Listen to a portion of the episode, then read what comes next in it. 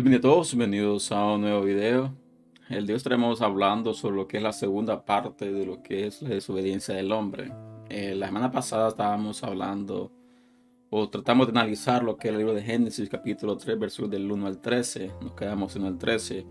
Y una de las cosas que decíamos al final era de que cuando el hombre falla, trató de culpar de sus errores a alguien más. Cuando el hombre Dios reprende al hombre, el hombre dice, la mujer que tú me diste. Después cuando el Dios le pregunta a la mujer, ¿por qué has hecho esto? Le dice, la serpiente me engañó. Así que vemos de como seres humanos tratamos de culpar a alguien más de nuestros errores. Así que el día vamos a tratar de profundizar en lo que es los versículos 14 al 24. Hay ciertos eh, pasajes bastante oscuros, bastante misteriosos.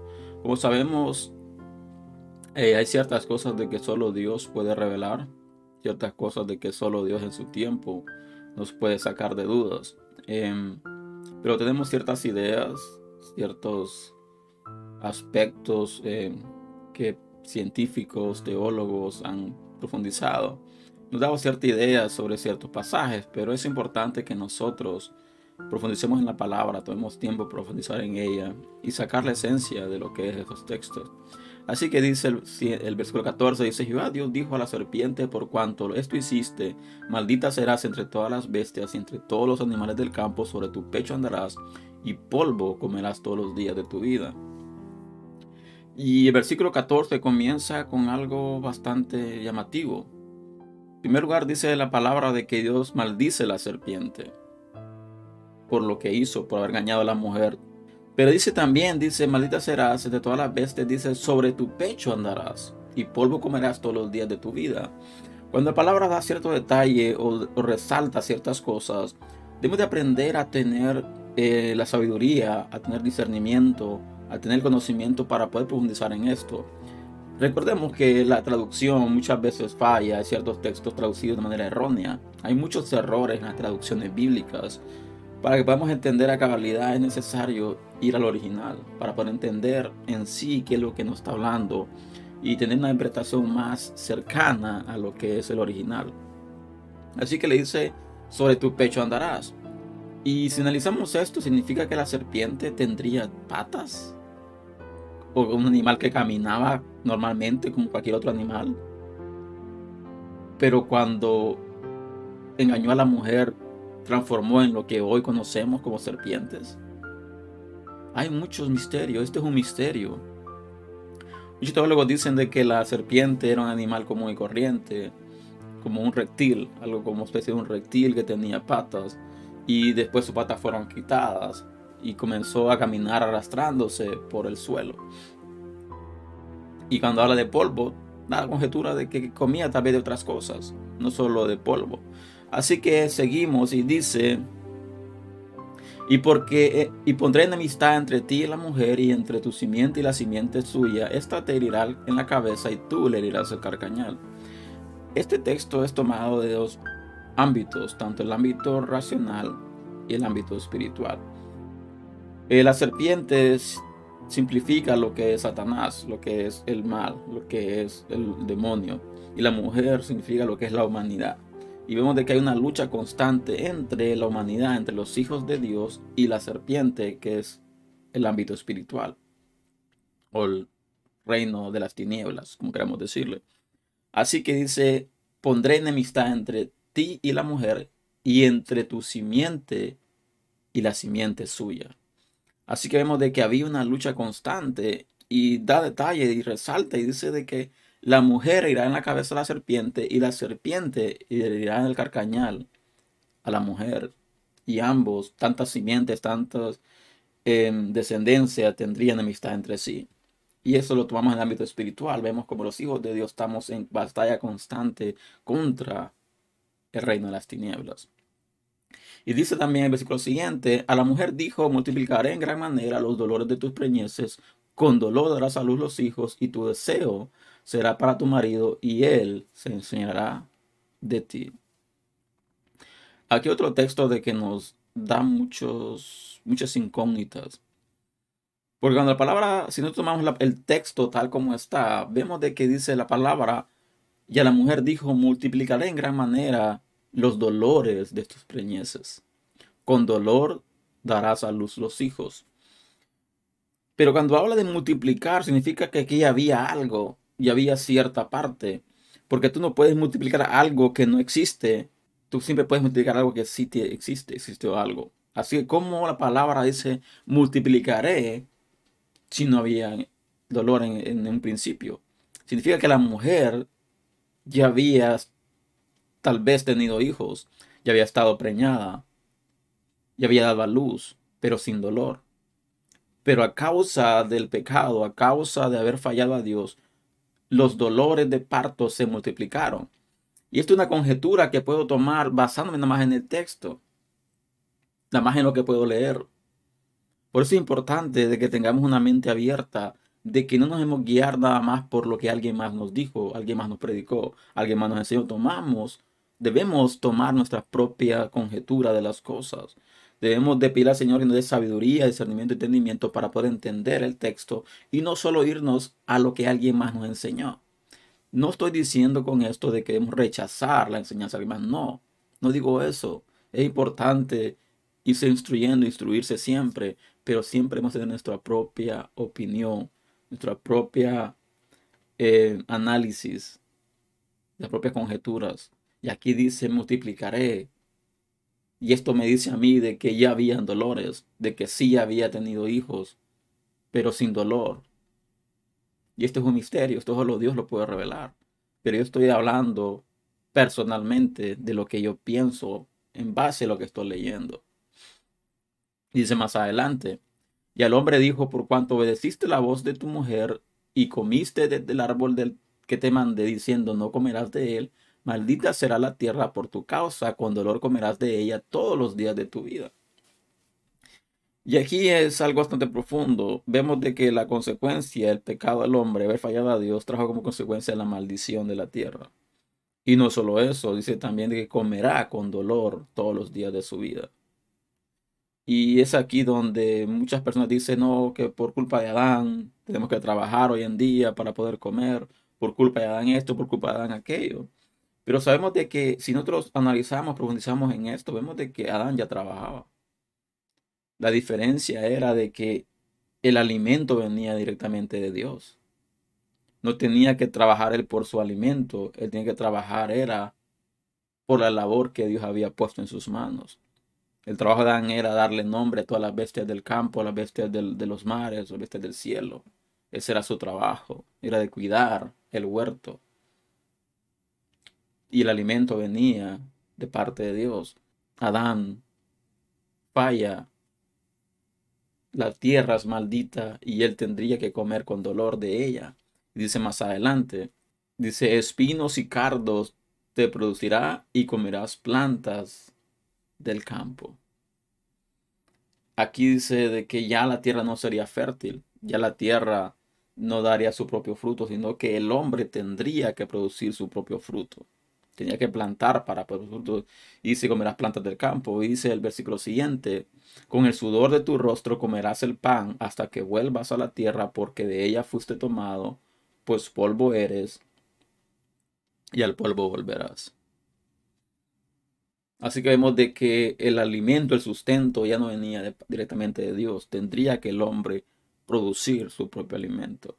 Y le dice, con el sudor de tu rostro comerás el pan hasta que vuelvas a la tierra, porque de ella fuiste tomado, pues polvo eres y polvo volverás. Así que vemos de que la maldición, la desobediencia del hombre trajo como consecuencia una maldición. Y ahora el sustento no vendría directamente, sino que vendría por su propia cuenta. Seguimos. Y dice, llamó Adán el nombre de su mujer Eva, por cuanto ella era madre de todos los seres vivientes. Y esto es lo que llama la atención también, ¿por qué Abraham, perdón, en la mente Abraham, no sé por qué tengo Abraham en la mente, eh, y llamó a Adán el nombre de su mujer Eva, por cuanto era la madre de todos los seres vivientes. ¿Por qué esperó tanto? ¿Por qué esperó hasta caer en desobediencia para darle un nombre a Eva? O a la mujer, como queramos decirle. Y esto llama la atención. Y si nosotros vamos a lo que es la palabra, vemos que más adelante Dios le cambia el nombre a muchas personas. Vemos cuando Dios escogió a los discípulos, Dios le cambió el nombre a muchos de ellos, le dio un nombre nuevo, un nombre diferente. Y sabemos de que los nombres tienen mucho significado. En la Biblia, en el Antiguo Testamento, vemos ver de cómo profetas le daban nombre a sus hijos basándose en un suceso que ellos tuvieron basándose en el mandamiento de Dios que Dios le había mandado y el nombre de cada quien tiene que tener un significado bastante importante, no solo poner un nombre por ponerle. Así que vemos de que Adán le da el nombre de Eva a su mujer. Y dice el versículo siguiente, Jehová Dios hizo al hombre y a su mujer túnicas de pieles y los vistió. Hay ciertos aspectos, hay ciertas teorías sobre lo que es la vestimenta de, del hombre y la mujer. Muchos hablan de que Aquí ocurrió lo que fue el primer sacrificio de un animal.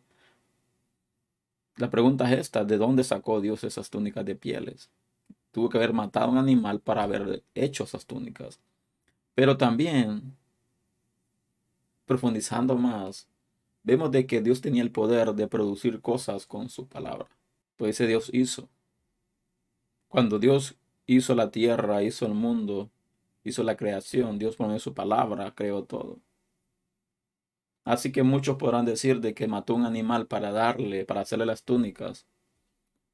Pero profundizando, analizando, según mi propia opinión, mi propia perspectiva, y quiero dejarlo bien en claro, Dios pudo haber creado túnicas solo con su voz.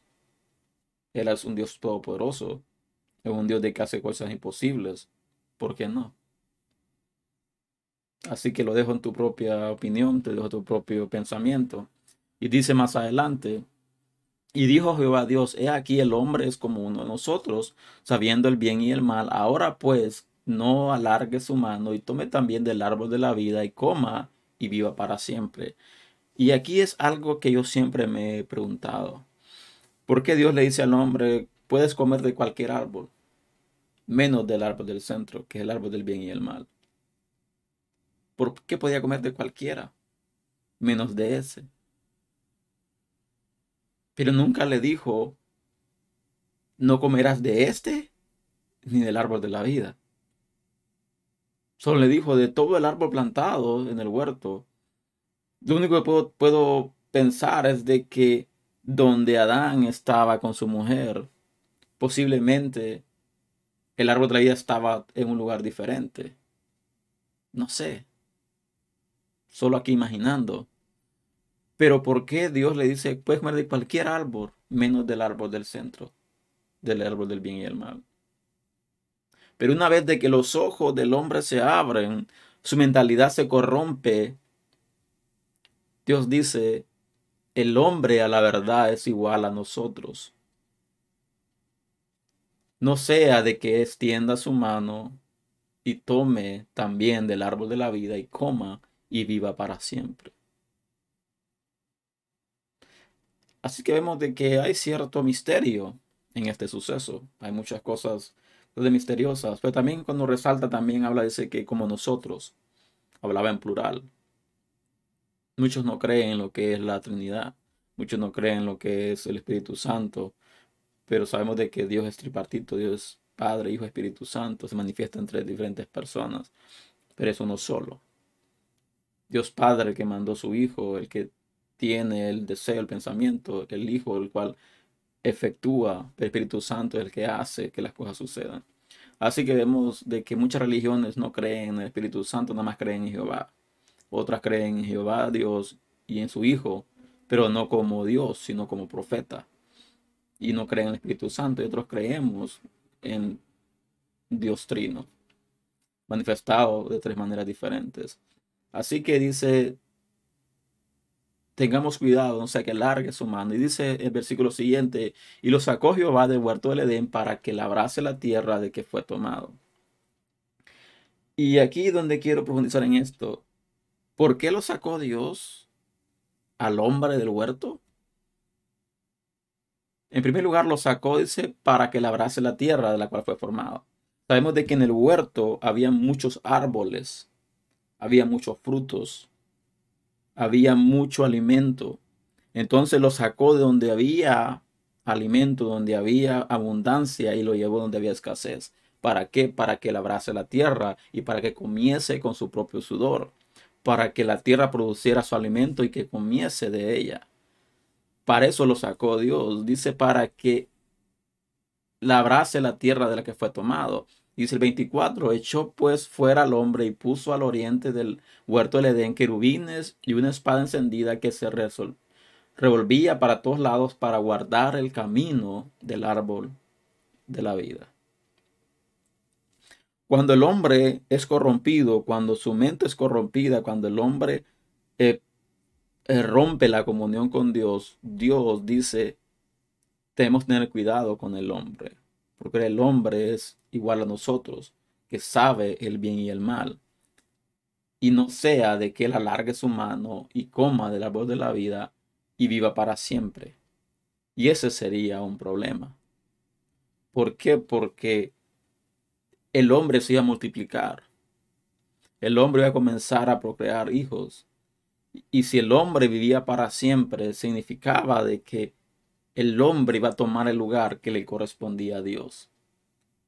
Y Dios no comparte su gloria con nadie. Y llama la atención también de que dice la palabra de que no fue de que Dios puso querubines para cuidar la entrada al huerto. No habla de eso. Dice, puso querubines para que cuidasen, guardasen el camino del árbol de la vida. Y muchos científicos, teólogos siguen buscando lo que es el huerto del Edén. Pero dice la palabra de que Dios lo que guardó era el camino al árbol de la vida. Y si nosotros traemos esto a lo que es el ámbito espiritual, cuando habla del árbol de la vida, habla de lo que es la vida eterna, habla de lo que es la comunión con Dios nuevamente. Y sabemos de que el único que abre acceso al Padre, en este caso al árbol de la vida, es Jesucristo. Y Él lo abrió por medio de su sacrificio en la cruz del Calvario para que todo aquel que creyese en Él alcanzase la vida eterna y tuviera acceso directo al árbol de la vida, en este caso Dios, Padre. Así que este texto nos deja muchas enseñanzas y debemos de aprender a analizar, a profundizar bien sobre lo que es los textos. No podemos eh, profundizar o analizar o, leer un texto por encima, debemos de tratar de profundizar en él, pero siempre pidiéndole a Dios que nos dé la sabiduría, el discernimiento y el entendimiento para entender y tomar la esencia de estos textos. Ah, no nos dejemos guiar solamente por lo que alguien más dijo. Tomemos nuestra propia conjetura. Tomemos nuestras propias opiniones sobre los textos. Así que la segunda parte de lo que es la ciencia del hombre vemos de que hay consecuencias. Los dolores de las preñeces de la mujer son multiplicados. El hombre ya no tendrá alimento de parte de Dios, sino que tendrá que conseguir su propio alimento. Y hay muchos misterios, misterios de que solamente Dios puede revelar. Y solamente lo puede revelar, pero si Él quiere revelarlo al hombre. Así que este era el mensaje del día de hoy. Esta es la segunda parte de lo que es la desobediencia del hombre. Les invito a compartir este material si ha sido bendición para sus vidas y a eh, suscribirse a mi canal para más contenido y los veo pronto con un nuevo análisis bíblico el próximo fin de semana y que Dios les bendiga grandemente.